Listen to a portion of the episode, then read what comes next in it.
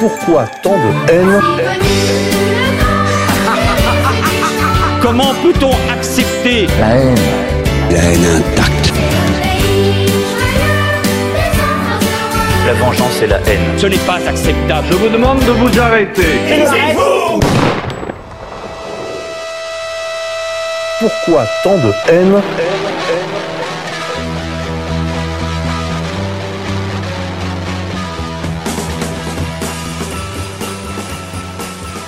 Chers amis auditeurs, bonjour, bonsoir pour cette nouvelle édition de Pourquoi tant de haine, l'émission des génocides imaginaires. Vous êtes bien sur les antennes de RFM, la radio en couleur d'égalité et réconciliation, pour une édition un peu spéciale, parce qu'on reçoit un auteur euh, que je découvre moi cette année, même si j'avais vu euh, furtivement des vidéos de lui. Euh, euh, Martin Pelletier, bonsoir. Bonsoir.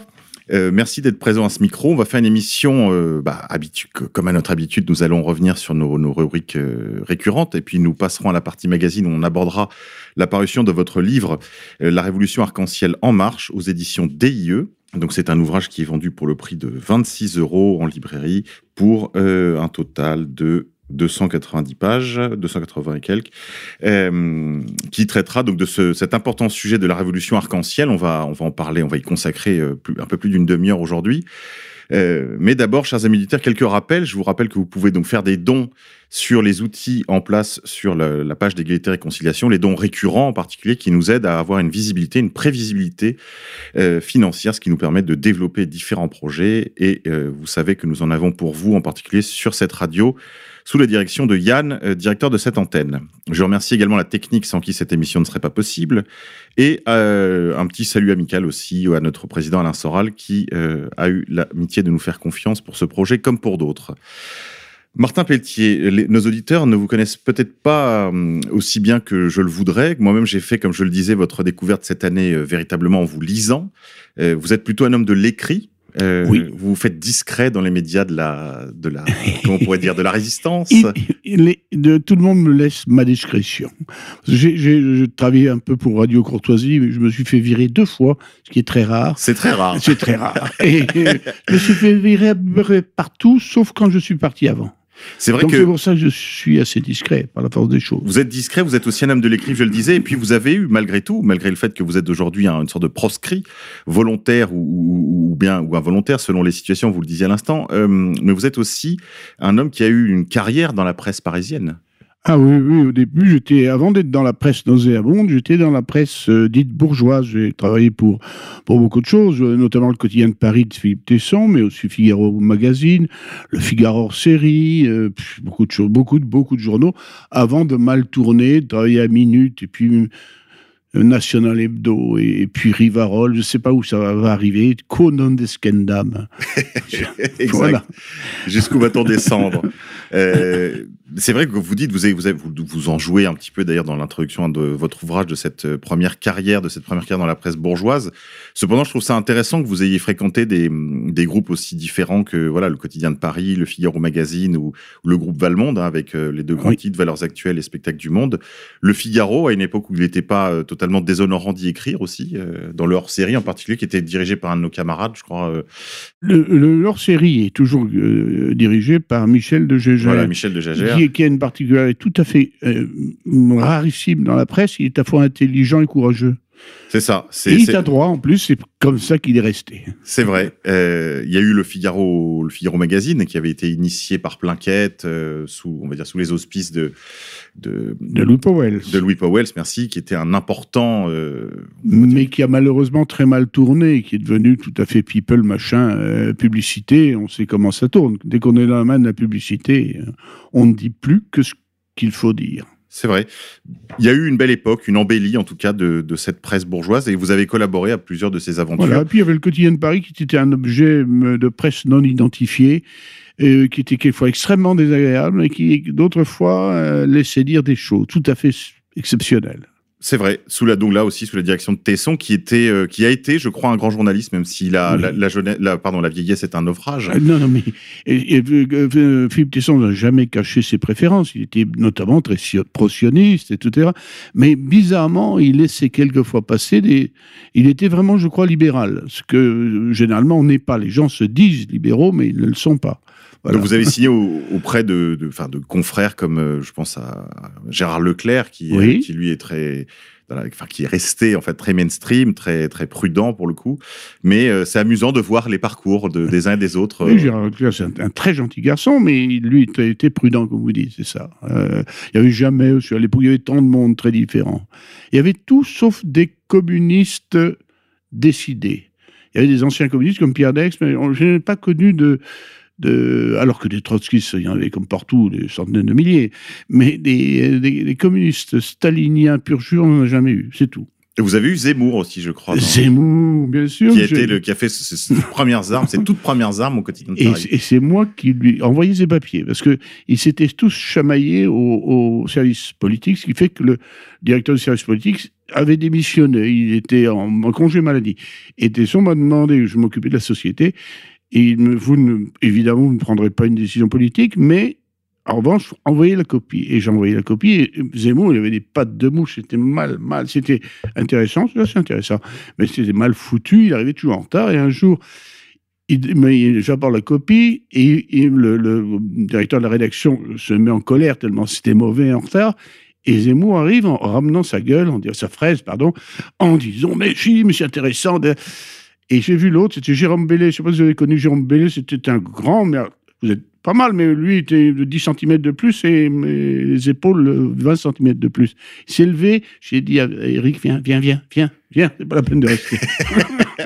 C'était une époque où la presse était plus virile et peut-être aussi plus libre. J'ai l'impression qu'il y avait une. euh, Vous, vous- avez rappelé les titres tout à l'heure. euh, Vous avez glissé euh, des- de cette presse bourgeoise progressivement avec, je dirais, Minute et National Hebdo progressivement vers Oui. le ventre fécond de la bête immonde. Mais, euh, mais pourtant, à l'époque, il y avait une certaine circulation des, des plumes, euh, une toute certaine. petite, am- toute petite circulation, mais on- il y avait une ouais. amitié en tout cas entre Ah les oui, journalistes. Ça oui. Il y avait une complicité entre les Mais journalistes. euh, souvenez-vous de François Brignot, qui est encore une, une autre euh, génération. Il avait, quoi qu'ancien milicien, il avait été à Paris Presse, euh, donc c'est la grande presse. hein. Il a été reporter. Aujourd'hui, ça serait évidemment impensable. On pense à des noms comme Serge de Beketch, qui a été Serge aussi longtemps chez, chez Pilote avant de rejoindre voilà, Minute. exactement. Et à l'époque, Minute tirait à 200 000 exemplaires. Bon, c'est- 250 même, les, les, grands, les grands moments. donc Oui, c'était un on a autre changé monde. d'autres choses, on a changé d'époque. Euh, Aujourd'hui, chacun est dans sa niche et montre les dents aux autres. Euh, je ne pense pas que la, liberté d'expression est jamais, enfin, de la presse ait jamais vraiment été autre chose qu'un slogan.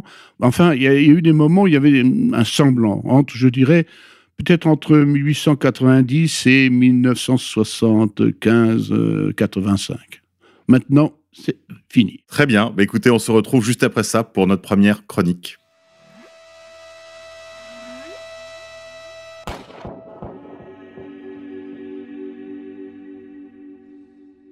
Martin Pelletier, y a-t-il eu ces derniers jou- jours, ces dernières semaines, euh, ces derniers mois, une nouvelle euh, de ténèbres, une nouvelle de lumière qui se soit particulièrement euh, révélée à vous, une, chose qui a retenu votre attention, quelque chose qui vous a fait penser peut-être qu'il s'agissait d'un signe des temps? Oh, quand même, je n'aime pas les Anglais, je n'aime pas Boris Johnson, je n'aime pas ses soutiens, mais je pense que euh, le, vote du Brexit et surtout la défaite des anti-Brexit me semble une bonne nouvelle. Ça veut dire que le peuple, les peuples européens ne sont pas tout à fait morts et qu'il y en a un qui va pouvoir reprendre un peu euh, son destin en main. Je pense que ça ira dans le très mauvais sens. hein. Je pense que ce qu'on appelle le grand large, ça va être une union euh, avec l'Amérique et ça va être quelque chose de tout à fait détestable. Mais quand même, ça veut dire que les, Britanniques ont dit eh bien, euh, j'en ai assez justement de l'empire arc-en-ciel, j'en ai assez de, ce magma mondialiste et je veux prendre mon destin en main. Ça, c'est une bonne nouvelle. Alors les mauvaises nouvelles, mais. Euh, c'est difficile d'en trouver une parmi les autres. Euh, J'aurais envie, de dire Joker, mais ce serait pas, pas de jeu, donc j'ai pas le droit de dire ça. Si quand même euh, l'histoire, l'histoire de de, de l'assassinat du général iranien, ça prouve que on il n'y a plus de limite à, au, aux malversations internationales. La géopolitique se fait un peu comme Al Capone. Et je dis pas ça parce que je, déteste Trump. Je pense que de tous les présidents américains qu'on a eu depuis 50 ans, c'est le meilleur. Mais quand même, euh, euh, on n'assassine pas son ennemi. On ne sait pas dans quelle mesure c'est un ennemi, parce c'est tellement compliqué l'histoire du Moyen-Orient.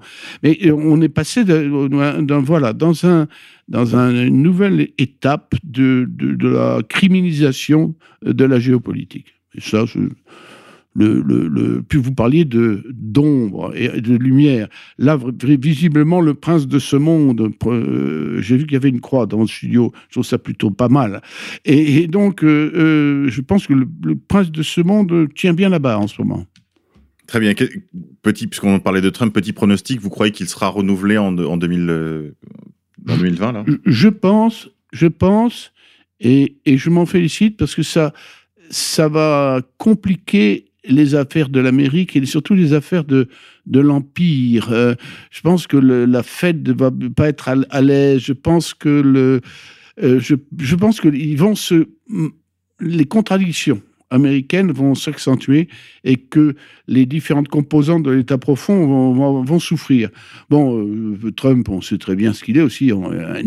il a choisi le camp hypersioniste, c'est clair, c'est clair comme notre roche, mais n'empêche que il, il, agace toutes les élites, les pseudo-élites américaines. De ce point de vue-là, ça, ça, me fait pas de, ça ne me fait pas de peine.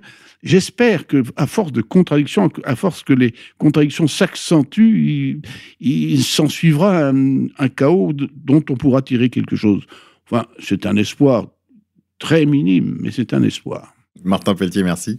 On se retrouve juste après ça pour la chronique. Il s'appelle juste Leblanc. Ah bon, il n'a pas de prénom Je viens de vous le dire. Je viens de vous le dire. Quand on est con, on est con. Alors vous le savez, amis auditeurs, nous avons euh, intitulé cette euh, chronique euh, en rapport à une, habitude qu'avait pris le président Alain Soral de, dans ses vidéos il y a déjà un moment, de souligner dans l'actualité une personne qui se, qui sortait du lot, qui était le con du mois. Alors, Martin Pelletier, y a-t-il un con du mois ou un con de l'année hein, Parce que c'est vrai que les candidats abondent. Hein. Oui, alors on pourrait faire le la, des, des, 50 dernières années, ce serait Bernard-Henri Lévy, naturellement. Mais ça, c'est trop facile, c'est comme le joker, on n'a pas le droit. Alors, le con du mois, moi, pour moi, il y a quand même, si, si, allez, je ne vais peut-être pas me faire des amis, mais pour moi, c'est Martinez. Martinez, pourquoi? Parce que, bon, on a le droit d'être euh, permanent d'une centrale syndicale qui a déjà euh, tué euh, la sidérurgie française, les ports français, qui a bien mis à mal le chemin de fer français. Le livre, le, monde du livre, le, livre, le syndicat du livre. bon, tout ça, on le sait. En plus, c'est des gens qui sont pétés de fric et qui, euh, et qui ont des avantages euh, à la fois de travail et de retraite qui sont euh, tout à fait exceptionnels.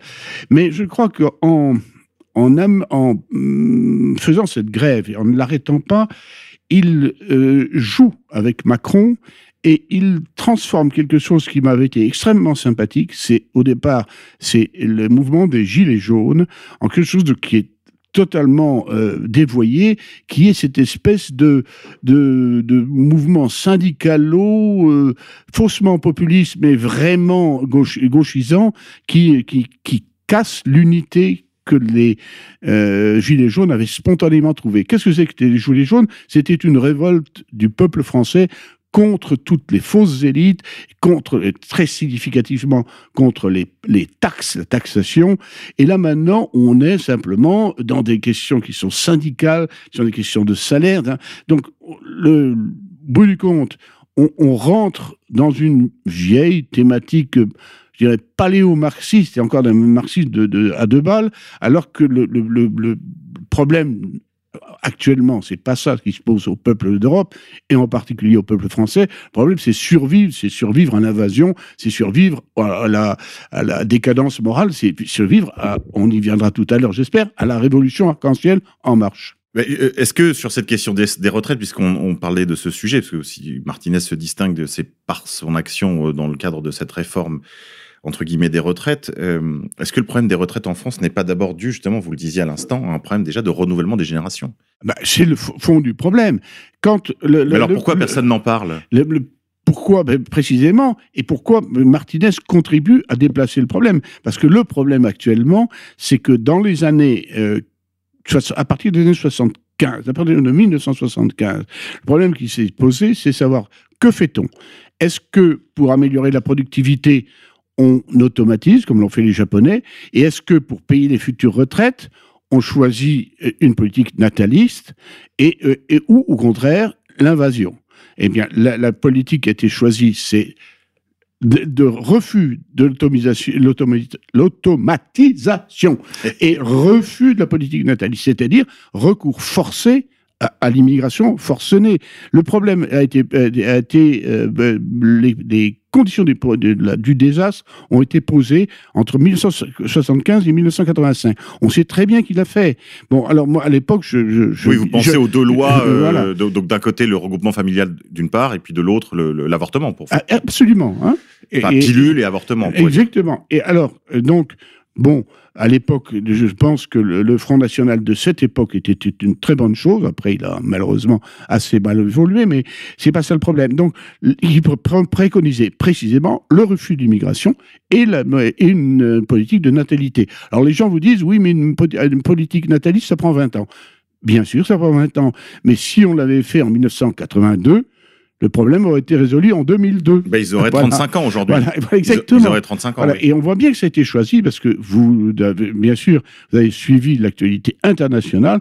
À la fin des années 1990, euh, le- la direction de- des populations de l'ONU a, a envoyé plusieurs rapports préconisant l'invasion de l'Europe. Et c'était pour des raisons de remplacement. Ça n'a rien à voir avec les prétextes qu'on a choisis après, qui étaient euh, euh, la guerre, qui était le climat. À l'époque, il n'y avait pas de guerre, il n'y avait pas d'urgence climatique, il y avait le choix de l'invasion de l'Europe. Et de l'Europe seule, parce que ni la Chine, ni l'Arabie saoudite ne sont Ni le envahis. Pakistan, Ni le Pakistan. ni- ni- voilà. J'ai choisi le, la Oui, Chine et saoudite pour... euh, Bien sûr, c'est très Voilà. clair. Euh, J'ai appris euh, récemment, euh, Martin, que vous étiez l'auteur de l'expression grand remplacement. Oui, enfin, euh, je, vous savez, à l'époque, il, il y avait plusieurs personnes. Moi, j'ai retrouvé dans, la, dans, le, dans les documents du Front National des années 70, le, le terme y était déjà pas grand, mais il y a un remplacement des populations. Donc tout ça, euh, il, il y a- il y a plusieurs personnes. Non, mais c'est intéressant parce que Renaud Camus a repris ce thème, il lui a donné une, une- une fortune euh, inédite. Et c'est très bien. Et c'est très bien, je crois que vous en félicitez. Cependant, je crois que c'est intéressant de savoir que c'est vous qui avez vraiment mis cette, euh, ce concept en lumière et que votre nom finalement n'est jamais cité en, en parallèle, je dirais, de ce, de ce concept, de cette observation, parce qu'il ne s'agit pas d'une théorie, Oui, il une s'agit pas, il s'agit pas d'une idée non plus, il s'agit vraiment d'une réalité observable, euh, comme le dit d'ailleurs euh, très justement Renaud Camus. Cependant, euh, votre nom n'est jamais cité. Je, crois qu'à cela il y a une raison.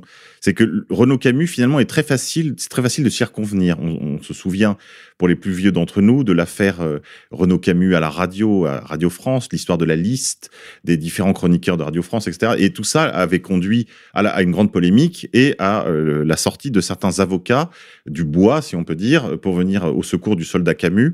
Euh, parmi lesquels il y avait principalement quelqu'un comme Alain Finkielkraut. Or, je crois que vous, vous n'avez pas les mêmes, euh, comment dirais-je, la même qualité euh, plastique de, que Renaud Camus, et que votre nom, d'une certaine manière, euh, représente un danger beaucoup plus grand sur le plan théorique que celui de Renaud Camus.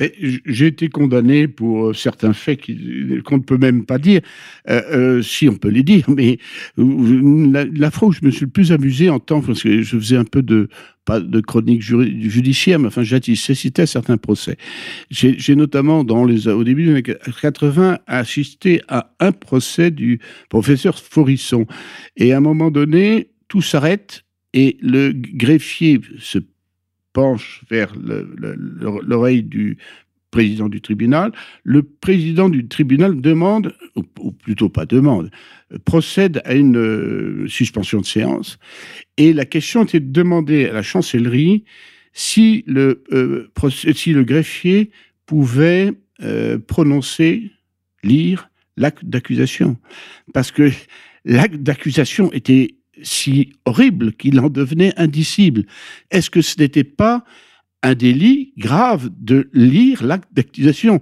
Voilà où, on en arrive. Alors évidemment, moi, ça m'ag- ça m'agace. J'ai toujours, ah, j'ai beaucoup aimé ce, ce combat- combattant cambodgien de, euh, de Dien Bien Phu. Et on lui a demandé, bon, vous étiez un pauvre Cambodgien, euh, comment dirais-je, supplétif, pourquoi euh, vous étiez allé vous faire casser la figure Dien Bien Phu Il a dit simplement, comme il dit, dire ou moi pisser, moi pas aimer dire les autres ou moi pisser. Eh ben, je, je suis exactement comme ça. Je trouve qu'il a raison. Il a tout compris au totalitarisme, quel, quel- quel que soit le nom qu'on lui donne. C'est vrai que comme vous avez touché à la question interdite, euh, Ben voilà. il y avait, il y avait euh, une difficulté finalement à vous attribuer la paternité de ce concept qui a eu par Ou ailleurs d'autres. Ah, euh, ou d'autres, une, une- une utilité, euh, puisqu'on sait aujourd'hui qu'il est impossible d'utiliser même l'expression grand remplacement, par exemple, sur des plateformes comme YouTube, sans risquer la censure, puisque cette expression a maintenant été, on pourrait dire, neutralisée du fait qu'elle été employée comme titre de, du, du manifeste de Monsieur Tarrant, l'auteur de la tuerie de l'auteur présumé de la tuerie de Christchurch. Euh, là, ça pourrait nous conduire très loin, mais enfin, je voulais quand même en dire un mot parce que ça me semblait intéressant que vous ayez cette paternité et euh, faire euh, réfléchir nos auditeurs sur le fait qu'il y a même des noms qui sont difficiles à prononcer. noms, il y a des noms difficiles à prononcer. Il y a, il y a, il y a comme ça, bah, c'est un peu le, euh, le but de la petite anecdote. Il y a des choses qu'on ne prononce pas. Il y a l'indicible.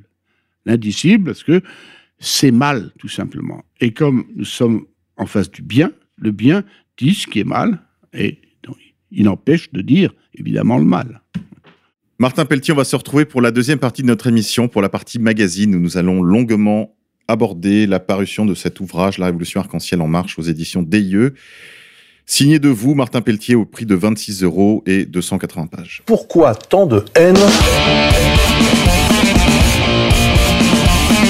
Chers amis auditeurs, on se retrouve pour cette partie magazine où nous allons aborder ce- cet important ouvrage, à mon avis, La Révolution Arc-en-Ciel en marche aux éditions DIE, signé de la main de Martin Pelletier. Alors, monsieur Pelletier, qu'est-ce que vous avez voulu euh, faire dans ce, cet ouvrage euh, qui se présente comme une synthèse? Alors, ce que j'ai voulu faire, euh, c'est très simple. C'est de répondre à la question du maréchal Foch. De quoi s'agit-il? J'ai lu tout, à, tout à fait récemment une phrase de Noam Chomsky, le, grammairien américain, qui dit ceci la population ne sait pas ce qui est en train de se passer et elle ne sait même pas qu'elle ne sait pas. Je trouve cette phrase très bonne parce que effectivement, les gens euh, sentent que quelque chose ne va pas, parce qu'il y a une rupture sans précédent. Euh, on parle des grandes invasions, mais les grandes invasions, ni en termes de rapidité, ni en termes de masse de population, n'ont rien à voir avec ce qui se passe aujourd'hui. On, parle, on pense aussi à la réforme comme énorme rupture, mais la rupture... euh, euh, La réforme luthérienne, vous voulez La dire. réforme luthérienne, oui. La, la, la, la- le- ce qui se passe aujourd'hui du point de vue spirituel n'a pas non plus d'équivalent. Donc, et puis, je, on pourrait décliner, la démo- les, les changements démographiques sont énormes. Oui, Mais le changement je- de civilisation dont voilà. avait parlé Madame Taubira aussi. Absolument. Madame Taubira l'a noté elle-même, donc c'est vous dire.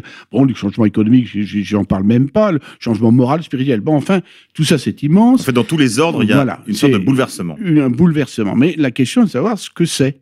Et les, je crois que, comme le dit Chomsky, euh, on la population ne sait pas ce qui est en train de se passer, elle ne sait pas même ce qu'elle ne sait pas. Alors il y en a qui parlent euh, d'évolution naturelle, euh, bon, euh, c'est ça, le déclin des civilisations, comme si c'était euh, du tout qui forcé.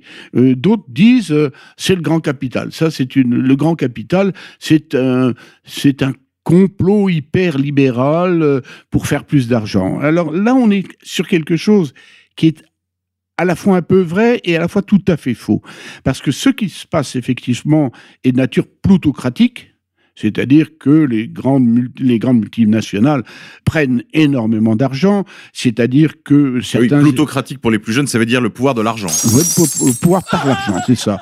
Et, le, et que euh, certaines, euh, certains États, je pense à l'État, à notre État, à la République française, commencent à privatiser certains services, comme la police, par exemple, ce qui est quelque chose de totalement impensable. S'il y a un domaine régalien, c'est bien, c'est un domaine qui incombe à l'État, c'est bien la sécurité. C'est le premier des droits de l'homme, c'est la sécurité. Bon, donc il y a bien ce mouvement euh, euh, qui, qui favorise la privatisation. Il y a bien ce mouvement qui permet à beaucoup de gens de s'en mettre plein les poches, mais il faut comprendre comment fonctionne la, la question. Et Oui, ce, là- ce que- le- ce que vous reprochez à cette théorie du grand capital comme responsable de tous nos maux, c'est euh, de, de s'en tenir à une, explication en fait des apparences. des apparences. C'est-à-dire que vous dites Ouais. ça existe, mais ce n'est pas le fin mot de l'histoire. Ce n'est pas le fin mot de l'histoire. Et surtout, euh, voyons les, les plutocrates, donc les gens très riches qui sont à la manœuvre. Quelqu'un de très riche, quelqu'un qui a, ça, ça existe, plus de 10 milliards de dollars. Bon, s'il en a 11 demain, ça ne pas de, de- de- il sera pas mécontent. Mais c'est pas ça qui le fait courir. Qu'est-ce qui fait courir Monsieur Soros? Qu'est-ce qui faisait courir Monsieur Rockefeller au départ? Eh ben, c'était précisément, il avait fait une fondation, une fondation pour notamment pour euh, l'éducation. C'était de porter sa marque. Ce- Ces gens-là se pensent philanthropes, philanthropes qui aiment l'humanité, et donc ils veulent que le, le futur, l'avenir soit meilleur. Ils veulent faire du bien. Et le bien, ça, ça veut dire qu'ils veulent prendre le pouvoir, faire de nou- une nouvelle éducation, changer les choses pour que ça soit, pour que ça aille mieux. Rééduquer Bon, les gens, en fait, ils sont, rééduquer les gens. ils sont convaincus que les gens sont mauvais Exactement. et qu'ils que- pourraient les aider. Quoi. et qui vont les aider. Et donc, ce n'est pas l'argent qui est le but. L'argent est un des moyens. Il y en a d'ailleurs bien d'autres. Donc, c'est pour ça que je, je me, je m'assure quand les gens de l'hyperlibéralisme peut advenir quelque part. Quoi. En Chine, c'est pas et en France. Quand on voit le niveau des prélèvements obligatoires en France, il est, beaucoup plus élevé aujourd'hui que du temps de Pompidou et Giscard. C'est pour dire qu'on n'est pas dans l'hyperlibéralisme. Mais c'est vrai que l'argent a euh, son poids, son poids dans le, dans le domaine des moyens. Donc, alors, qu'est-ce, encore une fois, qu'est-ce, qu'est-ce qui nous arrive? Moi, je pense, je pense que euh, il y a une, non pas une évolution, ni, euh, mais une révolution. Une révolution qui est organisée, qui a des, des, des gens pour la faire, des gens qui décident. Elle est organisée par les élites. C'est là qui nous, qu'on, qu'on- on a l'impression, on a l'habitude dans l'imaginaire euh, euh, français de voir la révolution, les sans-culottes, les piques, les choses comme ça. Et donc, ah ben, à un moment donné, les gens pensaient que les Gilets jaunes pouvaient être une révolution. Pas du tout. Ceux qui font la révolution, ce sont les élites. Et les Gilets jaunes se sont précisément insurgés contre la révolution. Bon, mais ce qui fait aussi problème pour comprendre que c'est une révolution, c'est que généralement, la révolution est hyper violente. Bon, il n'y a qu'à se penser à la terreur de 93 ou encore à les révolutions soviétiques. Bon, et d'autres d'ailleurs, hein, j'ai pris ces deux-là. Donc, mais là, justement, je pense que les gens qui mènent la révolution ont beaucoup réfléchi à cela et que la révolution d'aujourd'hui est ce qu'on appelle inaversive. Alors, c'est un mot, euh, c'est un anglicisme, hein, mais il n'y en a pas d'autre. C'est-à-dire euh, des actions qui ne montent pas, qui ne provoquent pas en réaction une, agression, une aversion.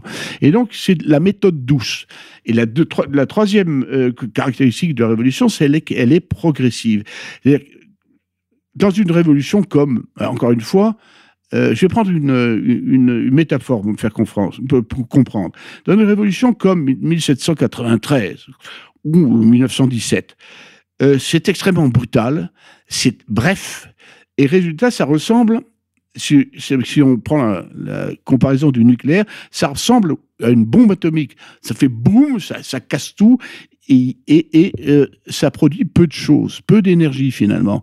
Le, le, le but d'une révolution étant de créer un, homme nouveau dans un monde nouveau, dans un univers nouveau, ça, ça, ça casse beaucoup, ça construit peu. Alors que euh, le- la révolution d'aujourd'hui, elle est lente, très lente. Je vous en donnerai tout de suite, tout, tout de suite des, des, exemples. Mais le- elle, maîtrise des processus lents, un peu comme euh, c'est une, euh, une bombe atomique à froid, c'est une, une, une, centrale nucléaire. Ce qui fait que vous n'avez pas de graves explosions, mais, mais en revanche, vous dégagez une énergie énorme. Voilà. Alors, euh, pour donner un exemple de processus lent, maîtrisé par la Révolution, souvent, euh, l'ensemble euh, de la Révolution est euh, mm, sous la direction de l'ONU, hein, disons, on va simplifier. Et donc, il y a des, ce qu'on appelle des conférences de consensus. Je pense aux conférences de Pékin et du Caire, par exemple, sur la, sur la, la population, mais on pourrait penser Au, Au- au- au protocole de Kyoto. oui, on, peut, on pourrait penser aussi avant à toutes les, les, hum, conférences sur les femmes, sur le droit de reproduction, enfin, ce qu'ils appellent la, la santé euh, reproductive, c'est-à-dire l'avortement, gna, gna, gna. Et puis, il y a une, une déclaration qui n'est absolument pas Contraignante. contraignante. Et puis, le, cinq ans après ou 15 ans après, il y en a une autre. Et puis, euh, de fil en aiguille, c'est repris par Le législateur. euh, voilà, non, mais même avant le Avant, législateur. oui, c'est les avez- ensembles régionaux. Oh, C'est ça, c'est- c'est- c'est-à-dire euh, euh, le, le Conseil de l'Europe. Et puis il y a des, des discussions au Parlement européen qui n'a aucune espèce de, de, de- il n'est pas du tout délibératif, hein, mais il, il fait des dossiers. Et puis tout d'un coup, hop, vous voyez en, quatre- en 2013, je crois, un gouvernement euh, conservateur britannique et un gouvernement socialiste français qui décident la même chose, c'est-à-dire le mariage homosexuel, dont tout, on nous avait toujours dit qu'il n'aurait jamais lieu, que le pacte s'était fait justement pour les homosexuels, pour qu'il n'y ait pas de mariage. Mais ça, ça remonte à la conférence de Pékin en 95. Donc, ça a mis 28 ans.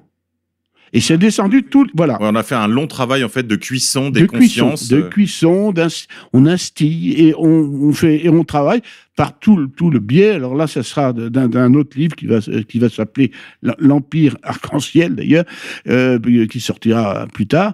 Justement, le, le travail de l'ONU, de toutes les ONG, de tous les influenceurs qui travaillent, les, ce qu'on appelle les lobbyistes auprès des, auprès de d'abord de Bruxelles et ensuite des gouvernements nationaux. C'est comme ça que pro- procède euh, la, révolution. Elle procède non pas euh, avec des couteaux entre les dents et, des bazookas, mais avec ce travail, ce travail d'ingénierie sociale, qu'on peut appeler ça de l'ingénierie sociale. Très bien. Dans, ce livre, vous vous attachez, euh, en particulier dans les premières pages, à expliquer qu'il n'y a pas de phénomène naturel, que, que tous ces phénomènes qu'on nous présente à nous, Européens, comme naturels, sont en fait l'objet, le, pardon, sont le fruit de volonté, d'intention, d'un travail continu, sérieux, euh, d'une pression qui est mise sur les populations euh, par tous les biais dont vous avez parlé, par les gouvernements, par le lobbying, par les médias, par euh, l'influence, par tout un, tas de, vecteurs. En fait, toutes ces mesures sont implémentées dans certaines régions du monde et pourtant d'autres y échappent. Vous l'avez déjà dit tout à l'heure concernant l'immigration.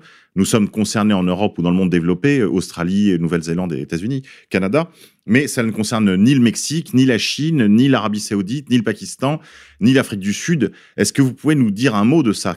Pourquoi est-ce que euh, certaines régions doivent euh, recevoir euh, le remplacement de population et d'autres Alors, pour le Non. remplacement, parce que là, le, le- le remplacement de population, c'est un cas particulier. Je, je l'écris quelque part. Le grand remplacement n'est qu'un détail. Un détail important. J'aime bien cette, for- cette for- formule du détail. Jean-Marie Le Pen l'a utilisé avec beaucoup de succès et donc il faut l'utiliser le plus possible. hein. Bon, mais il y a- par exemple, vous noterez que vous parlez de l'Inde et, et du Pakistan. Vous, aurez noté, je pense, parce que c'est très intéressant à suivre, qu'en ce qui regarde euh, le droit de la famille, euh, l'avortement, le- le- la dépénalisation de l'homosexualité, des choses comme ça, qui là, ça avance. En revanche, et, et ça avance partout dans le monde. hein. L'idée, est- on pourrait faire, vous pourrez passer Oui. en revue La Pologne Tout- et l'Irlande, par exemple, sont, sont sous, le, sous le feu roulant exactement. de, de ces deux questions de l'avortement, du mariage homosexuel. etc. Exactement, partout, partout, euh, aussi bien qu'en Amérique du Sud. Alors c'est vrai, euh, c'est vrai que l'Europe occidentale est et les États-Unis d'ailleurs, est particulièrement visée par la question du grand remplacement. Je pense que la, Russie le serait aussi, mais euh, on embête moins Poutine, hein, parce que mm, c'est embêtant d'embêter Poutine. Je sais pas, c'est comme que vous avez un, un- un chat qui traîne et, et un, et berger malinois, vous donnez plutôt un coup de pied au chat, euh, me semble-t-il. À moins que vous soyez très costaud et très courageux. Bon, mais c'est ce qui se passe. Mais disons, c'est quand même l'Europe occidentale la, le- la- la cible avec les États-Unis. Moi, je crois que, euh, mais ça. Mais vous avez une explication à oui, j'ai une explication, mais elle n'est pas dans le, dans le livre, elle est dans le prochain. Mais je peux quand même, je pense, je pense qu'il y a une, il y a derrière les cercles de pensée qui euh, mènent la révolution arc-en-ciel, il y a certaines minorités religieuses et qu'il euh, y a une véritable, un véritable ressentiment de ces personnes contre l'Europe. Et que l'Europe est punie. Alors pas seulement l'Allemagne, hein, mais tout le monde, parce que tout le monde, est, tout le monde a été complice de l'Allemagne. La SNCF a été complice de l'Allemagne, euh, évidemment le maréchal Pétain, mais aussi euh, le, beau-frère de votre concierge, dont l'arrière-grand-oncle a laissé faire sans, sans rien dire. Donc il a été, tout le monde est complice de non-assistance à, à, communauté en, danger. Et donc, je crois qu'il y a vraiment un ressentiment très fort contre l'Europe. Parce que c'est ce que, ce que vous dites, pas évident. Hein. On, on, vise pour le grand remplacement, pas pour le reste. Le reste, reste c'est pour tout le monde. C'est pour tout le monde. Mais pour le grand remplacement, bien, bien sûr. Moi, je crois que ça, ça a trait à certaines attentes eschatologiques de la tribu de Lumière, euh, puisqu'ils savent qu'une des conditions de l'avènement de leur Messie, c'est la destruction de ce qu'ils appellent Edom, c'est-à-dire Rome, c'est-à-dire nous, en fait, euh, l'Europe. Ben, vous voyez que nous disons la même chose sous d'autres. Vous êtes plus direct. Hein. Il faut que l'auditeur comprenne. Je le martèle, je le répète. Mais entre l'inconvénient de se répéter et celui de ne pas être entendu, n'est-ce pas Il n'y a pas à balancer. Euh, je voudrais revenir alors aux autres aspects de cette révolution euh, arc-en-ciel. Martin Pelletier, vous dans l'introduction, euh, enfin dans la première partie plus exactement, vous parlez d'un fascisme arc-en-ciel ou de synarchie. Qu'est-ce que vous vouliez dire par ce terme un peu énigmatique qui a déjà eu une, petite histoire de synarchie qui veut dire, je crois, le pouvoir de plusieurs? Qu'est-ce que vous voulez euh, pointer auprès du lecteur? Le, pouvoir de plusieurs, mais de plusieurs en en, symbiose, en, c'est pour ça que syn, ensemble, ensemble, ensemble dans le même sens, convergent, si vous voulez. Alors, simplement, je veux dire cela très simplement, euh, la, révolution arc-en-ciel utilise la finance. Elle utilise, il faudra en parler un jour, c'est très important, elle utilise les juges, elle utilise les instances politiques nationales, elle utilise les instances politiques internationales, elle utilise énormément les médias, elle utilise énormément euh, les, euh, comment dirais-je, évidemment, les éducations nationales. Et on pourrait comme ça ajouter... Elle utilise parfois même les religions. Les religions, voilà, voilà, absolument, j'avais oublié, vous, vous Donc tout ça, ça fait des brins. Chaque fois, et, et, tous ces brins, elle les met ensemble. Elle en forme un faisceau, donc. Comme dans un faisceau, c'est le faisceau du lecteur que, que euh, Romain, euh, qui, qui, que, que, Mussolini avait pris pour image. C'est-à-dire que tous ces brins tordus ensemble, un brin, vous le cassez facilement. Si vous, avez 15 brins, vous pouvez toujours essayer de le casser. Donc c'est ça. Le, le, le principe de l'union fait la force. L'union, l'union qui est, ensemble, dans le même sens, fait la force. Alors synarchie, pourquoi? Parce que justement, euh, moi, je, le fascisme le principe est d'utiliser toutes les composantes d'un peuple donné pour dans une direction. dans une direction. Ça, c'est le fascisme. Là, on voit bien qu'il ne s'agit pas d'un peuple, mais au contraire, c'est mondial. Alors, j'avais pu utiliser synarchie parce que vous vous souvenez peut-être qu'entre les deux guerres, certains euh, banquiers avaient une, euh, pensé à mettre ensemble les, le pouvoir des banques et des institutions pour euh, arriver à imposer déjà quelque chose de au peuple. Donc, pour ça que je préfère synarchie, ou j'ai même euh, inventé syn-anarchie, parce que le problème, c'est qu'il n'y a plus d'autorité. Mais bon, mais, mais syn-anarchie, c'est très compliqué. Synarchie, c'est déjà dur. C'est pour ça que je dis fascisme, parce que tout le monde comprend, euh, alors que c'est alors que c'est impropre. Il faut bien voir que le fascisme, bon ou mauvais, s'intéresse à un peuple, alors que la synarchie, par définition, a une vocation au contraire, c'est mondial et ça ne veut pas laisser les peuples se, gouverner eux-mêmes. Pour les auditeurs qui voudraient creuser un peu ce concept de synarchie, je peux vous renvoyer aux, travaux euh, euh, sur cette question de la synarchie, du, mouvement synarchique d'empire de Coutreau et toutes les conspirations qui ont, euh, on va dire, émaillé cet épisode de l'entre-deux-guerres puis de la guerre puisque au moment des différents renversements et changements de gouvernement du régime de Vichy, on a et même au moment de l'arrivée de De Gaulle, on a parlé de ce terme de synarchie, qui serait le, une sorte de gouvernement secret Voilà. bancaire et qui en fait est la révolution par le haut. Par le haut, toujours le même principe. C'est la banque Worms, hein, qui, pour ne pas la, la- pas la nommer, qui s'occupait de ça. Et, et c'est bien le, le refus du pouvoir populaire. Oui, parce que vous parliez euh, tout à l'heure, dans la première partie de notre propos, de ces révolutions violentes et qui viennent d'en bas, révolution Mhm. type 93 ou euh, révolution bolchevique. Encore que bon, on pourrait, Oui. re- on pourrait revenir sur... Mais Absolument. laissons ça pour l'instant. Mais- Mais Restons-en aux apparences. Et puis, euh, vous, vous parliez donc de ces révolutions lentes et inspirées plutôt par les élites. Et Oui. c'est ça qu'on appelle une synarchie, justement. Oui, absolument. C'est la révolution, la, la subversion venue d'en haut. La Voilà. subversion par le haut. Voilà. Euh, le, plus terrible, c'est que quand nous, quand nous avons là une situation où on a des révolutionnaires entre guillemets euh, professionnels comme euh, Martinez dont on parlait tout à l'heure et des révolutionnaires synarchiques du type Goldman Sachs ou autres qui qui marchent finalement main dans la main. Mais absolument, c'est, ils sont de- des alliés objectifs, comme on dit dans le temps. C'est, une révolution qui est dialectique. L'un se sert de l'autre. Et, tourne puis, en on- rond. et puis les Martinez, de- tous les Martinez ont été depuis euh, cooptés dans le dans la synarchie en réalité. Bien sûr.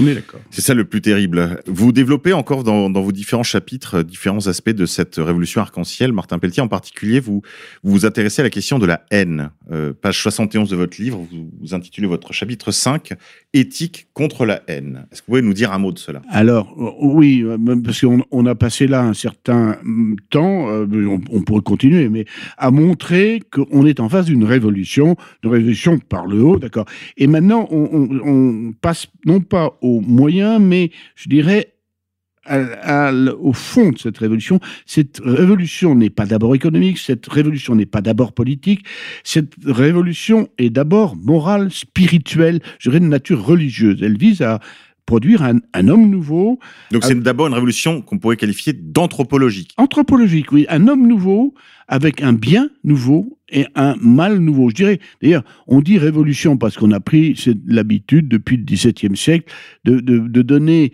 à ce changement brutal une, une, traduction géométrique de la révolution, euh, voilà. Mais oh, si on était simple, si on était mathématicien, on dirait c'est une autre transformation, ça n'a rien à voir qu'une révolution, c'est une inversion. C'est-à-dire qu'on simplement on inverse les signes.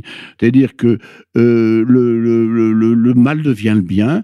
Euh, le type qui défend sa patrie devient un, salaud qui empêche le, métissage.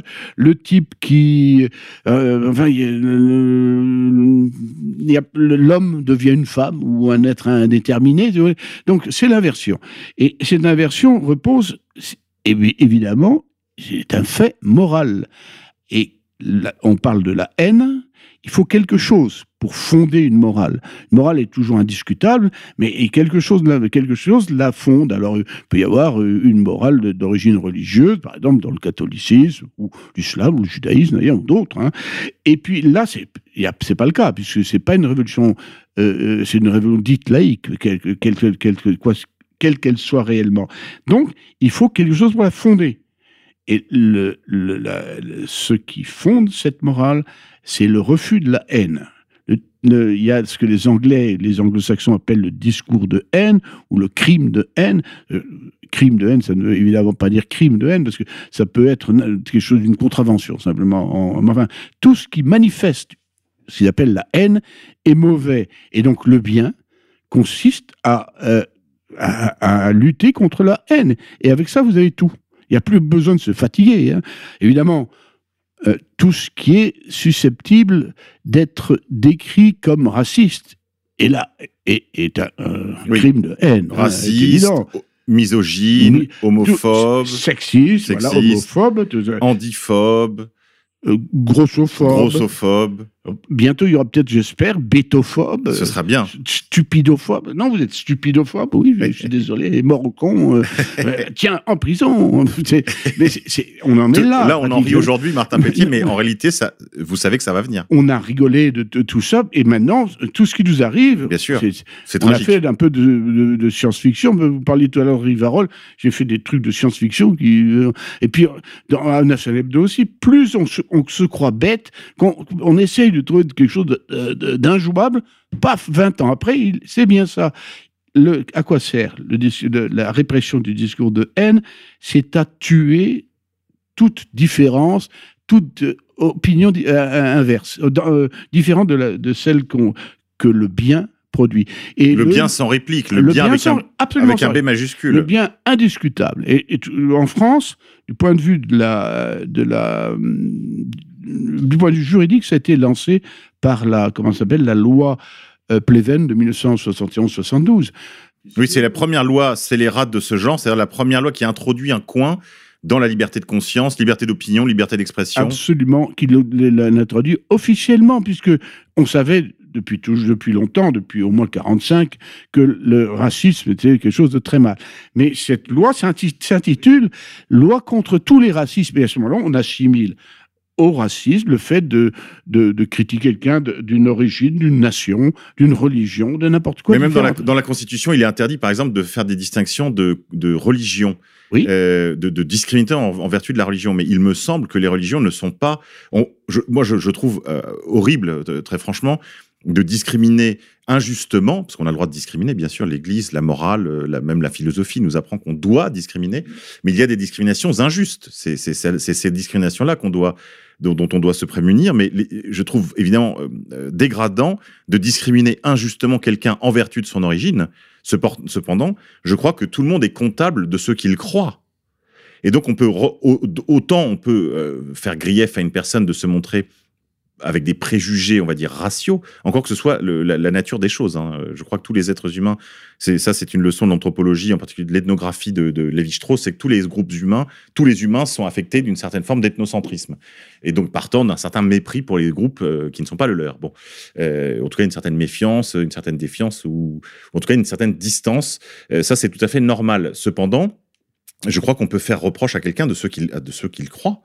Euh, si euh, votre religion prêche, euh, je ne sais pas moi, la domination, le- la domination par l'usure, le djihad. N- N'allez pas plus loin, n'allez pas plus loin. Et oui, ce que je veux dire. Vous avez parfaitement raison. Le- le- la question de, de, de, de- de la loi Pleven, c'est qu'elle elle, elle répute, elle, ins- elle installe dans, dans, dans, dans notre loi le fait que toute discrimination en soi est une mauvaise chose. Alors qu'effectivement, une discrimination, il y en a des bonnes, il y en a des mauvaises. Et il y a, une, autre amalgame, un autre amalgame dans cette fichue loi, c'est qu'elle elle, euh, elle dit l'incitation à la haine, euh, à la violence. Or, c'est pas la même chose. La haine, c'est un sentiment. La violence, c'est un fait constaté. Donc. L'incitation à la haine, tout le monde, je peux, peux- je peux dire simplement que vous avez dit des paroles haineuses. Donc, on, encore une fois, c'est une manière d'entrer dans, dans l'intime de tout le monde. C'est pour ça que c'est une loi totalitaire. On entre dans l'intime- dans la- la- dans l'intimité de quelqu'un Ouais, et on lui dit ce qu'il pense. Ouais, dans le fort intérieur. Ouais, dans le fort intérieur. C'est ce que Bardèche a appelé la, la manufacture des consciences. euh, Dans, je crois que c'est dans euh, Sparte et les sudistes, si je ne dis pas de sottises. Et euh, Je ne sais pas si je l'ai lu, c'est un très beau livre, mais je me souviens pas de cette formule qui est une bonne, bonne formule. Ben, je, j'en profite d'ailleurs pour signaler aux auditeurs que en lisant cet ouvrage de Martin Pelletier, donc La Révolution arc-en-ciel, en marche aux éditions DIE, j'ai eu euh, l'étonnement à vous lire, Martin Pelletier, euh, de voir une sorte de Bardèche ressuscité. D'abord dans le style. Non, non, mais je le pense vraiment. Euh, je le pense vraiment et je, crois que vous, vous êtes un, un- comment on pourrait dire ça, un digne successeur euh, de Maurice Bardèche parce qu'en fait, d'abord, vous poursuivez son travail, je crois, euh, son travail de résistance. Vous êtes pour moi euh, désormais une lumière, si vous voulez, dans, dans ce siècle de ténèbres. Et euh, j'ai euh, décidé, et donc j'encourage les auditeurs qui auront le courage de, de faire comme moi, de euh, lire euh, ce que vous, tout ce que vous avez écrit jusqu'à ce jour, parce que je ne connaissais pas votre travail et je le crois euh, très important. Et il a une qualité que beaucoup de travaux n'ont pas, c'est son esprit de synthèse. Son esprit de synthèse, c'est-à-dire ce- ce- cette capacité que vous avez à éclairer euh, des phénomènes qui jusque-là restaient finalement obscurs euh, dans la conscience. Euh, vraiment, je, ne saurais trop vous engager à acheter ce livre et à le lire parce que il est, il apporte des réponses en fait à cette question que vous disiez tout à l'heure, Martin Pelletier. de quoi s'agit-il? De quoi s'agit-il? Vous, allez me faire rougir, ça ne se voit pas parce que c'est à la radio, mais mais c'est très très gentil de dire tout ça. C'est vrai que je- j'essaie de synthétiser. Puis c'est, vrai aussi que j'essaie de parler des choses qui fâchent, pas la peine de parler du reste. C'est vrai que là-dessus, vous voilà, vous nous épargnez les circonvolutions euh, coutumière de la littérature, on va dire résistante euh, ou pseudo-résistante, euh, vous allez au cœur du sujet et vous le faites dans une belle langue française, dans une langue, on, on, sent que vous avez une plume exercée, exercée en particulier par le, l'exercice, sinon quotidien, en tout cas régulier, du commentaire de l'actualité. On, sent, voilà, l'expérience. Enfin, je, vous avez, je, le répète, ce profil un peu chiens du, du, commentateur, mais qui a décidé finalement de de, de, de laisser l'écume des jours filer et euh, de s'en tenir à l'essentiel. Il y a un mot ici là que je, je vois en, en, en, compulsant votre livre, Martin Pelletier, c'est ce mot de féminisme. Peut-être peut-on en dire un mot. Je sais que c'est un sujet qui intéresse nos auditeurs. Comment est-ce que le féminisme s'insère dans euh, le, la révolution arc-en-ciel? Est-ce qu'il n'est pas finalement, comme le dit un de nos camarades, euh, Félix Niche, le l'axe de travail principal d'une certaine manière, celui qui, celui qui les résumerait tous, euh, dans ce sens qu'il est euh, un projet de liquéfaction, un projet de rupture avec ce que l'école de Francfort a appelé euh, la figure autoritaire, c'est-à-dire avec toute verticalité finalement. Oui, on voit bien que la, la, cible, c'est le patriarcat, c'est le mâle blanc hétérosexuel, c'est vrai. Alors, des exemples, que j'essaie toujours de travailler par des, des petits exemples. C'est comme si ce sont des matières un peu, un peu ardu, j'essaie de raconter des petites anecdotes, des anecdotes pardon, qui font rire.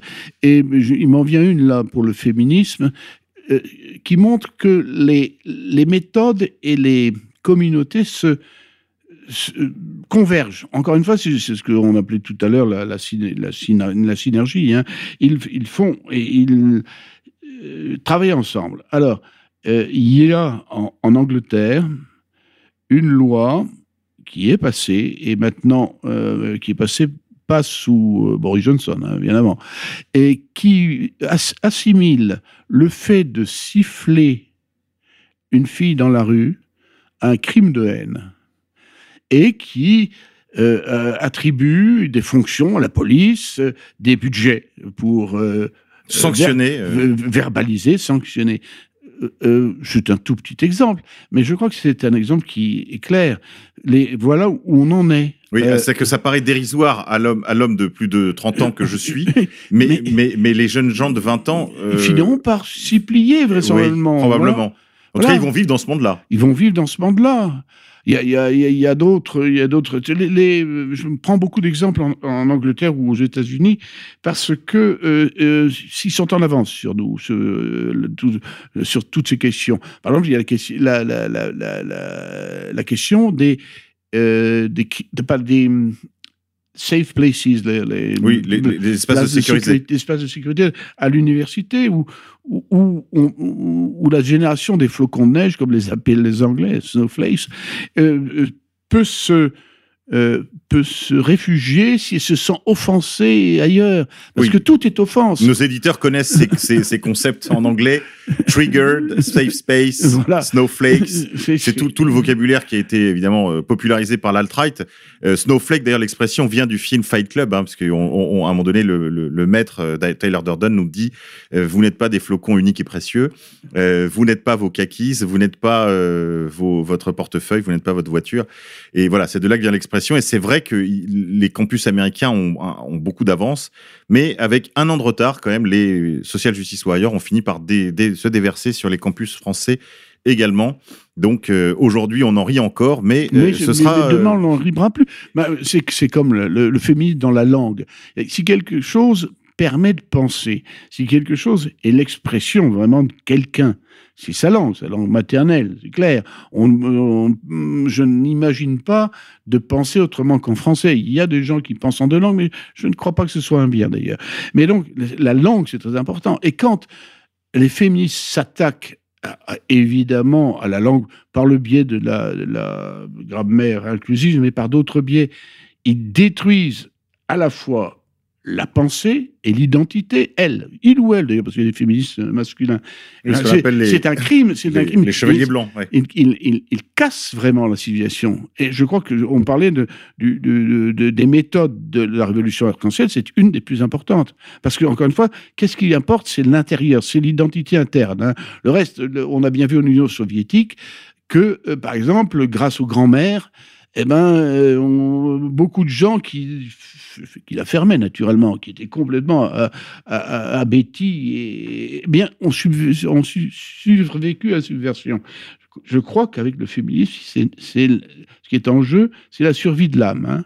Elles, elles attaquent, et par la façon la plus bête, parce qu'évidemment, euh, euh, euh, dire la, procureure, je vois pas ce que ça d'intéressant. On on peut dire Madame le procureur. D'ailleurs, les, les, les, les, ambassades, les ambassadrices aiment bien que qu'on dise Madame l'ambassadeur, parce que elles sont un peu, elles sont un peu chiquées. Alors ça, ça fait, ça fait vraiment. Et puis surtout, jadis, l'ambassadrice, c'était l'épouse de mais bien l'ambassadeur. sûr, donc euh, elle veut pas. Oui, c'est- comme la sous-préfète. bien sûr, C'était la femme du sous-préfet. C'est ça, c'est- c'est encore, ça c'est encore une fois les, les, les, les féministes qui se mordent la queue, si je puis dire.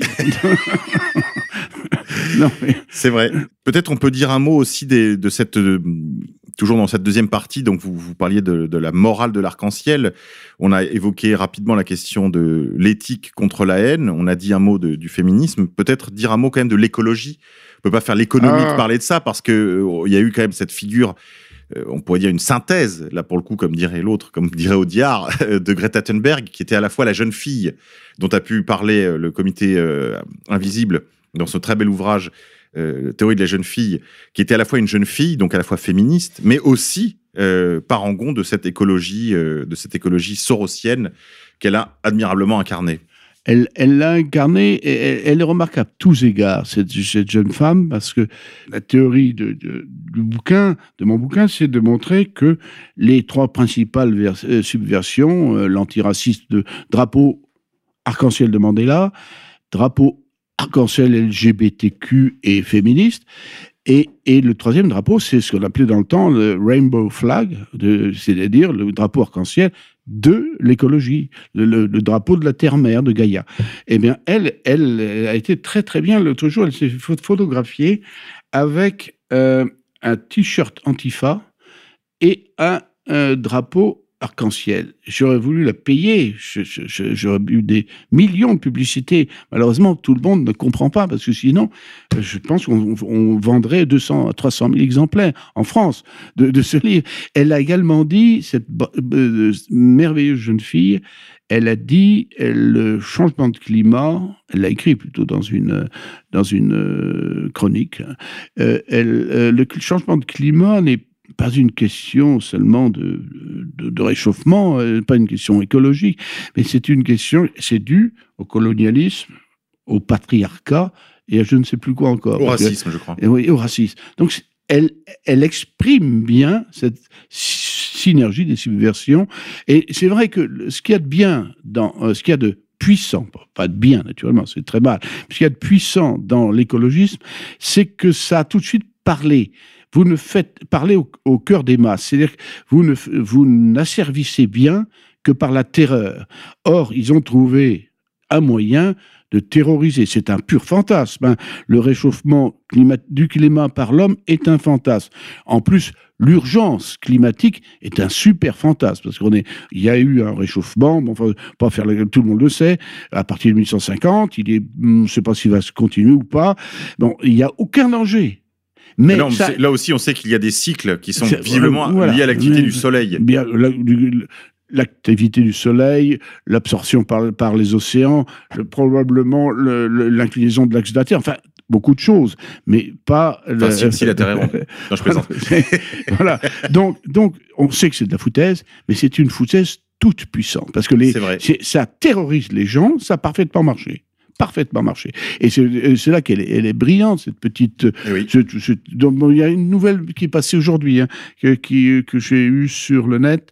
Euh, on a découvert les, des, des mises à jour des hum, comment dirais-je des, des courriels, il faut pas dire des mails, euh, qui prouvent carrément que c'est un montage, que c'est son père et sa mère et des amis qui écrivaient ces, euh, ces courriels. Oui. Donc c'est- c'est une marionnette, mais c'est une marionnette toute puissante.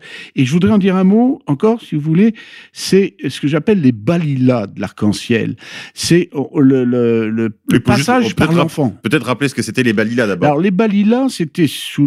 On parle tout le temps de Mussolini, c'est pourtant un garçon sympathique, mais il, il, il, il avait fait, bien avant euh, son camarade Hitler, il avait euh, lancé des jeunesses euh, mussoliniennes, un peu comme des scouts mussoliniens. Et actuellement, la tendance de l'arc-en-ciel, de la révolution, c'est de passer par les enfants, par les petits, de pervertir les petits. On parlait à juste titre d'ailleurs euh, pour Maznev de, de, de pédophilie, mais moi je trouve que c'est une autre pédophilie. C'est le, macrotage des, des, des enfants qu'on utilise. que- Il n'y a rien de pire en Oui. politique que la manipulation Ah, des, des- de- des de- tout petits. Des tout petits, c'est honteux et c'est c'est oui, dégradant. C'est dégradant. Ça marche très bien. J'en ai moi-même été euh, un sujet puisque quand j'avais autour de je sais pas 13 14 ans quand mon- ma conscience politique, si vous voulez, commençait à s'éveiller, j'ai été un petit soldat, moi, de cet environnementaliste, mondialiste, etc. Donc, je, je me souviens très bien de tout ça. J'ai déjà 40 ans, si vous voulez, donc c'est pas d'aujourd'hui. Et donc, ce sont des campagnes, comme vous le disiez tout à l'heure, de très longue haleine. Très longue haleine. Euh, je suis resté un militant de l'écologie, mais cette fois-ci d'une écologie radicale, anthropocentrée, chrétienne, euh, et euh, centrée plutôt sur la question de la santé humaine, sur la question de l'alimentation, sur la question de la de l'agriculture, et partant de la ruralité, et donc une, une écologie qui se veut Et on peut ajouter d'autres choses, notamment, notamment le, le- le rejet de, de, saleté dans, dans l'eau, par exemple. hein. absolument. Non, le- la ruse de, l'écologisme, c'est de dire, mais vous, il y a tout de même, vous ne pouvez pas nier qu'il y a des problèmes de pollution. Ah, ça, c'est indéniable. Personne ne on le nie, on ça. ne le nie pas. Oui, ça, personne Oui, ne le nie. D'ailleurs, on ne nie pas qu'il y ait, on ne nie pas qu'il y ait un dérèglement climatique. Moi, Mais je on- ne le nie pas non plus. La seule chose que nous nions, enfin, pour ma part, c'est euh, que c'est une cause humaine. Euh, je, parle, je parle là du, je parle du dérèglement climatique. hein. Le, le règle- dérèglement climatique, c'est très compliqué parce que le, cl- le climat lui-même est très compliqué. Mais déjà, On est-ce qu'il y a un règlement climatique, Voilà, euh, c'est Martin ça. C'est- c'est- C'est c'est- c'est mettre, euh, c'est encore une fois, mettre une question morale dans l'affaire, alors que on constate qu'il y a des cycles, on constate qu'il y a eu un, moment de réchauffement. On ne sait pas du tout d'ailleurs si ça va continuer, hein, parce que euh, bon, vous connaissez le, minimum de Maunder, c'est-à-dire le minimum de, l'activité sol solaire. Certains chercheurs russes et anglais pensent que là, on va plutôt vers ça. Donc peut-être qu'on se caillera les miches dans 30 ans, hein, et on n'en sait strictement rien, ni vous ni moi, nous ne sommes pas... Moi, du moins, moi, je, ne- je n'ai pas les mesures, c'est comme très complexe. Il y a, c'est, c'est pour ça que c'est une, c'est une escroquerie géniale. Il y a quand même des gens qui ont travaillé là-dessus depuis longtemps. Je Oui. pense à, à Pascal Bernardin qui avait écrit un, très, un très utile ouvrage sur la question de la subversion par l'écologie qui s'intitulait L'Empire écologique. Très bon bouquin. Très bon bouquin qui a pas pris une ride euh, et que évidemment j'encourage les auditeurs à euh, acquérir et à lire pour ceux qui veulent approfondir cette question. C'est un livre important et volumineux. Je crois qu'ils doivent faire autour de, Et- ils doivent et- bien et faire 600 ou 700 Compliqué à pages. lire, il faut se prendre du temps, mais Oui. c'est, un le lire. document plus qu'un livre Oui. qu'on lit. On lit pas Oui. ça d'une couverture à l'autre. C'est un document euh, dans lequel on peut Ah non, plonger. on lit pas ça dans la nuit en mangeant Voilà. de- de- du chocolat. Non, c'est, clair. Mais c'est un livre euh, important parce que il, il, dé- il débunk, comme on dit maintenant, pardonnez-moi pour cet Ah, vous dites anglicisme. ça, les- vous? Non, Ça veut dire quoi en français? Ça veut Il dire euh, désosser, peut-être, démonter? Démonter, je dirais. Défriché aussi, peut-être. Mais revenons-en à cette histoire des balidas de l'arc-en-ciel. Sur Oui. quelles autres causes est-ce que les enfants sont embauchés, euh, Martin Pelletier? Oh, euh, sur la question, euh, par exemple, sur la question euh, à la fois LGBT trans. Une autre anecdote qui est assez amusante, qui vient toujours des, des- des îles britanniques, en principe de l'Angleterre. Il y a eu, il y a deux ans, c'était en 2017 ou 2018, je n'ai pas la mémoire des dates, euh, euh, 200 euh, anciennes scouts et guides, 200 anciens scouts et guides, et je sais pas, une vingtaine de- cheftaines guides qui ont écrit une lettre ouverte, euh, je pense que c'était dans le, pas le Guardian, c'est plutôt le, quotidien conservateur, comment s'appelle-t-il Je ne sais rien, je me souviens plus. Et euh, qui se trouvait euh, discutable qu'on n'ait pas demandé le consentement des parents avant de, de laisser entrer dans certains camps scouts les petits garçons transgenres euh, dans les dortoirs et dans les douches des louvettes. Euh, alors, c'était quand même pas quelque chose de très violent comme demande. Est-ce qu'on pourrait demander si les parents sont d'accord? Euh, les, Évidemment, euh, cette demande a été rejetée et cinq enquêtes ont été diligentées contre euh, cinq euh, cheftaines. Deux d'entre elles ont euh, été euh, euh, sortis dès, le, ah, dès avant enquête. La raison, c'est qu'il y a, maintenant il n'y a plus de promesses ni de choses comme ça, hein, mais il y a, une, il y a un contrat de, tolérance, ils appellent ça, je ne sais pas comment exactement, qui veut qu'il y ait une règle d'inclusion et que toutes les filles ont droit à être louvettes et guides, toutes les filles, donc évidemment les transgenres. Et si vous dites à euh, Tom qui se, qui se prend pour Camilla et de ne pas rentrer dans la chambre des, des- des filles et dans, leur, euh, et dans les douches, C'est discriminatoire. euh, c'est- très discriminatoire, mais ce n'est pas une plaisanterie puisque ces pauvres euh, cheftaines ont été vidés et qu'il y en a cinq qui sont sous enquête. Voilà un exemple. Mais des exemples, Oui. il y en a comme ça mille dans la presse autre. euh, br- britannique et voilà. Il y a un autre exemple aujourd'hui aux États-Unis, mais ça, je crois que ça concerne le monde entier, c'est cette histoire de, de l'heure de la décompte par les par des trans, enfin par des, des drag queens. Oui, Euh, la, la drag queen, la drag queen euh, hour, euh, tel hour, je crois, donc l'heure de, de- des comptes des drag queens, où on impose à des enfants euh, vraiment petits, enfin je veux dire c'est en bas âge, hein, on parle de- d'enfants de, 3-4 ans, exposés donc à un spectacle de drag queen qui leur lise des contes, tout ça pour euh, combattre l'homophobie, la transphobie, etc. Oui, j'ai- vu aussi l'autre jour, euh, vraiment, euh, c'est une publicité. C'est beaucoup plus gentil, enfin, c'est quand même, scandaleux. C'est une, un poupon, un poupon fille, avec des jolies nattes blondes, une belle robe rose et un zizi en plastique. Vo- Voilà, voilà où on en est, partout. C'est- encore une fois, c'est toujours la synergie. Ça peut être dans les poupons, dans les jouets, dans, chez les scouts, euh, chez les drag queens, et dans l'éducation nationale, naturellement. C'est vrai qu'on est passé de l'introduction en catimini de la de- des études de genre par euh, un gouvernement dit de droite, enfin de, la, de droite d'affaires, en tout cas de droite opportuniste, sous Sarkozy, euh, jusqu'à maintenant euh, bah, les derniers développements que sont euh, toutes ces, invasions en fait de, signes, de signifiants trans, LGBTQ, etc. Et encore une image très simple. Pour moi, on arrive au moment où vous roulez sur l'autoroute et vous vous rendez compte que les gens qui viennent en sens inverse sont plus nombreux que ceux qui roulent normalement. Il y a une espèce de balance. Tout ça, c'est qu'on m'en fout tout de même. C'est ahurissant, c'est absurde, ça n'a aucun intérêt, c'est faux je- scientifiquement, mais ça ça fait rien. Ils deviennent plus nombreux parce que précisément, toutes les institutions, tout le système produit ça.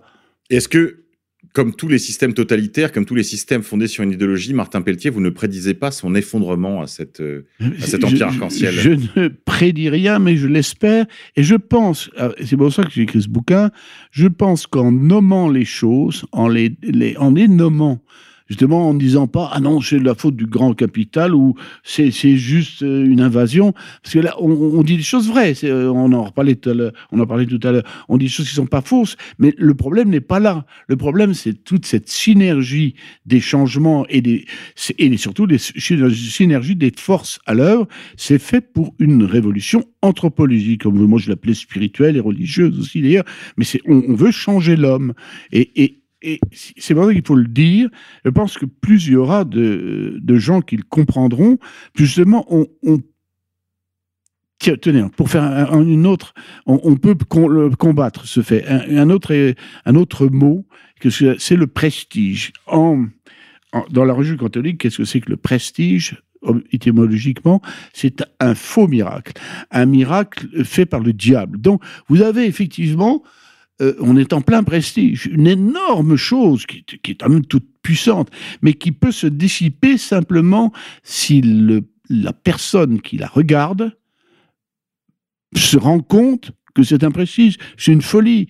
Tout ce dont on parle là, c'est une folie, c'est une immense folie, mais si elle est conçue par un nombre suffisant de personnes comme une folie, là, il y a peut-être une, une chance de, de, de, de l'abattre. C'est pour ça qu'il faut faire prendre conscience aux gens de cette révolution. Je, je me Oui, suis en pas cassé le- le- à écrire ce bouquin pour rien. C'est pour faire comprendre qu'il y a une, une- malgré, bien qu'elle soit polymorphe, c'est une seule révolution. Je crois que c'est ça qui est important de souligner pour nos auditeurs, c'est de bien comprendre que tous ces phénomènes qui ont l'air disparates sont l'objet en fait d'une at- d'une d'une attaque coordonnée de différentes forces qui poursuivent toutes le même objectif, qui est cette, la, la réalisation de cette révolution anthropologique religieuse. Vous avez dit, Martin Pelletier, vous avez choisi ce terme d'arc-en-ciel, qui est un des symboles, vous l'avez dit, qui est utilisé à la fois par le milieu environnementaliste, par le milieu LGBT, par les milieux pacifistes également, euh, et puis par tous les milieux euh, aussi New Age, donc le, nouvel âge. Et je crois que c'est ça un petit peu la synthèse. Enfin, c'est ça le point de rencontre. C'est là, d'une certaine manière, on peut vraiment voir la nature religieuse de cette révolution. On a affaire en fait à une révolution en vue d'une de l'avènement de ce nouvel âge promis par euh, les euh, théosophes, les lucifériens, les, Absolument. les maçons aussi, puisque Les on- maçons, bah, il est évident que les- la maçonnerie est à l'œuvre, les grandes institutions internationales, et on en parlait tout à l'heure, il y a une, une partie qui est, je, je pense, je- je- j'essayais de, de, de, hum, définir cette euh, nouvelle spiritualité, je dirais qu'elle est euh, judéo-païenne, athée. Et on peut pas, c'est marrant, on peut pas dire autre chose judéo-païenne athée parce que en fait, c'est une vieille offensive. On sait, on se souvient, Martin, vous savez comme moi qu'il y a eu jadis dans l'histoire de l'Église qu'on a appelé la gnose. En fait, nous assistons à une, une, une offensive massive de la gnose sous sa forme que vous dites judéo-païenne. Je crois qu'il n'y a rien de plus exact. En fait, tout ce qui, tout ce qui est anticatholique est le bienvenu. Donc, il y a une grande tolérance finalement à l'égard de toutes les doctrines, quelles qu'elles soient, à condition qu'elles soient anticatholiques, antichrétiennes, qu'elles renoncent, enfin qu'elles refusent, qu'elles rejettent la mission euh, messianique du Christ. Je crois que ça, c'est vraiment l'article central de leur catéchisme. C'est rejeter le, le- la mission messianique du Christ. Et euh, tout ce qui concourt à ce rejet, à ce refus, euh, est le bienvenu par cette révolution arc-en-ciel. C'est une religion, une, pardon, c'est une révolution, vous l'avez dit, de nature religieuse. Elle a le, new age, le, new age en, le nouvel âge en perspective. Et elle a, je crois, la cabale comme euh, cœur atomique, comme cœur euh, fonctionnel secret, puisque on, on voit bien qu'il faut chercher des, des points communs entre des gens si différents. Euh, Qu'est-ce que le milieu de la deep écologie a à dire au milieu euh, ultra féministe Sinon, justement, cette, ce continent secret où ils se retrouvent tous, qui est l'occultisme, en fait, qui est l'ésotérisme, l'occultisme. On, on le voit bien avec des synthèses comme l'écoféminisme, par exemple, par exemple. qui, qui, qui, poussent dans cette direction du nouvel âge. Et, on se rend compte que ce n'est, parce qu'il faut bien le dire, que ce n'est pas une construction de vous, de moi. C'est comme ça qu'ils le perçoivent. On se demandait, par exemple, je me suis toujours demandé pourquoi les Verts avaient, euh, d'abord ne connaissaient absolument rien à l'écologie, c'est autre chose, euh, ni même à la géographie. Madame Duflo qui situait euh, le Japon dans l'hémisphère sud, pour donner un exemple.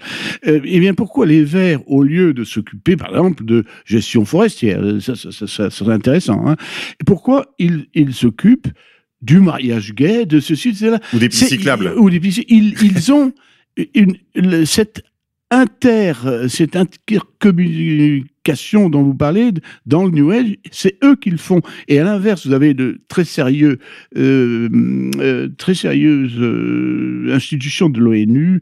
Alors je me souviens plus du site, vous le trouverez dans le livre, bien entendu, qui a sur son site, sur son site, au lieu de s'occuper d'économie, après tout, il y a, il y a un li- lien vers le gender. Et tout est comme ça. C'est pas, c'est pas, c'est pas nous qui imaginons une, une synergie. C'est eux qui appliquent une synergie. Martin Pelletier, vous n'êtes pas romancier, enfin pas encore. vous êtes un journaliste, vous avez simplement rapporté des faits que vous avez eu l'intelligence euh, de mettre dans une belle synthèse à la disposition de nos auditeurs.